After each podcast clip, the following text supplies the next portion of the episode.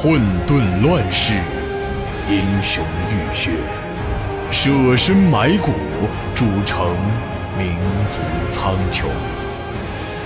岁月如河，江山如歌，七年战国，写尽帝国苍茫。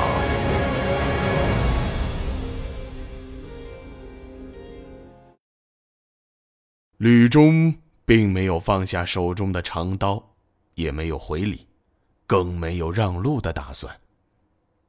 他目光如炬，神色严峻，右手紧紧握着长刀，见不到一丝懈怠。钱大人，太子殿下深夜带了这么多兵马过来，是要做什么？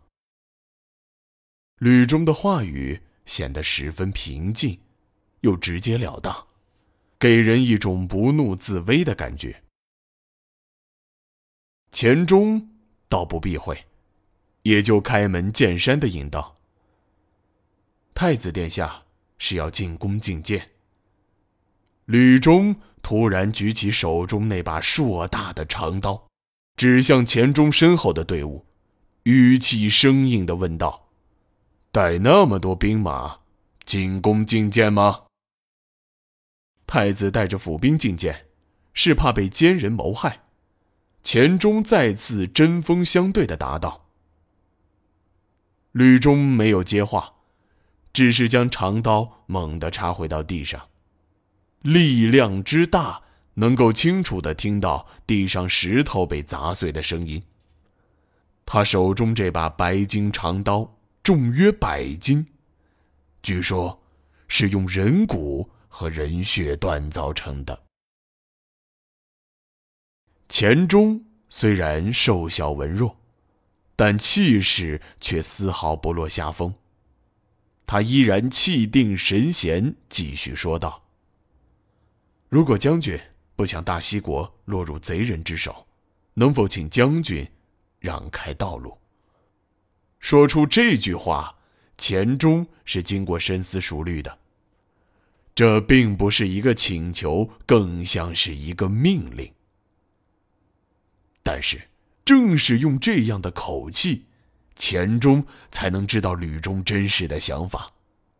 只有确定了这点，他才能做下一步打算。不过，用这种方式说话，钱钟自己的心里。也是捏着一把汗。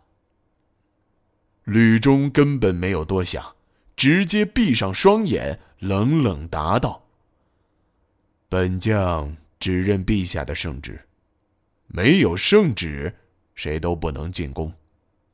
请太子回去吧，本将全当没有见到今晚的事儿。”大将军此言差矣，钱钟。稍稍又加重了语气，甚至带了一些责备的意思。现在孙重辉这贼人就在宫中，大将军心知肚明，为何大将军还以为会有什么圣旨从宫中出来？说话间，钱钟又上前一步，看似一副咄咄逼人的样子。他见吕中没有答话，继续逼问道：“大将军。”难道也成了孙重辉的奴犬了吗？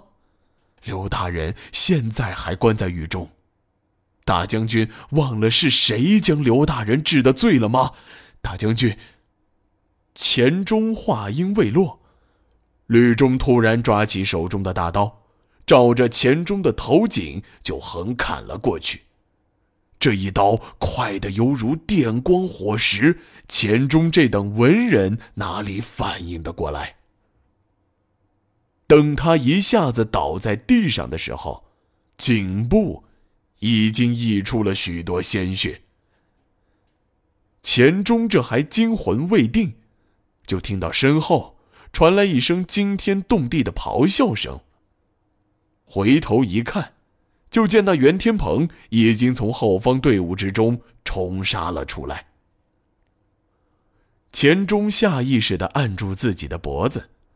却发现根本没有大量的出血，他立刻明白，吕中这一刀并非是要取他性命，但是，他却无法阻止袁天鹏了。眼看袁天鹏提着大刀，如同一匹狂怒的猛兽，发了疯似的朝吕中砍去。钱钟心头一凉，他仿佛看见了吕中飞溅的鲜血，而一场血战眼看就要拉开帷幕。只是吕中却没有丝毫慌乱。他扎稳脚步，稍稍侧过身子，电光火石之间，只见吕中以常人无法看清的速度，反手挥出一刀，朝袁天鹏砍了上去。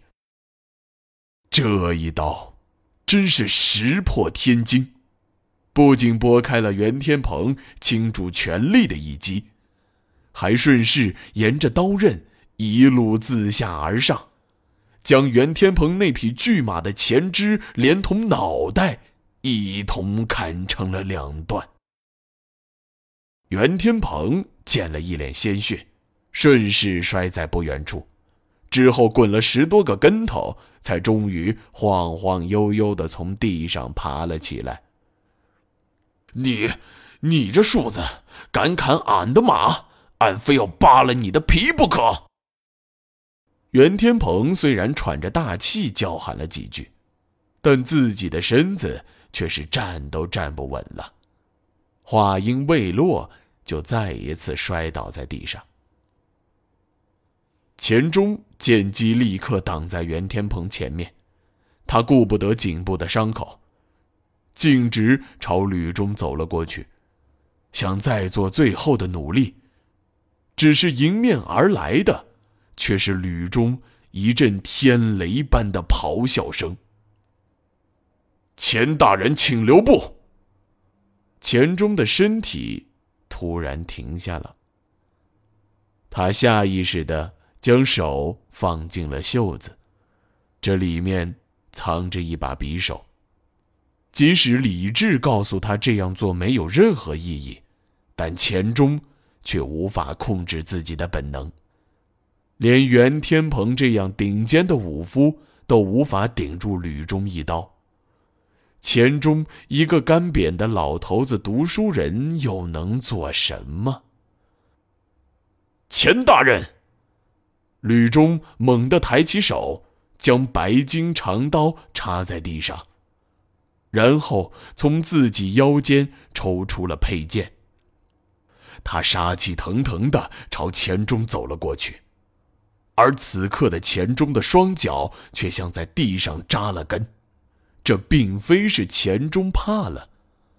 为了太子能够顺利登基，所有人都已经做好死的觉悟。他不动，仅仅是因为身子根本就没办法动。眼看两人已经近在咫尺，吕中。却突然停下脚步。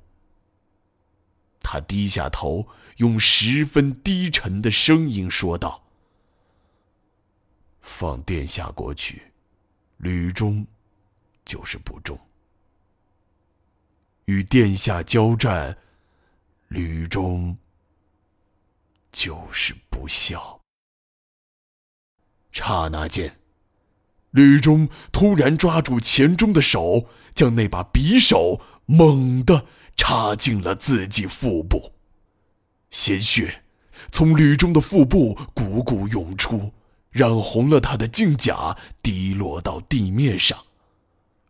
钱大人，刘大人对吕中有养育之恩。太子登基之后，请千万。不要责难他。吕中闭上眼睛，已经没有气息，但他仍然矗立在地面上，仿佛一座凝固的石像。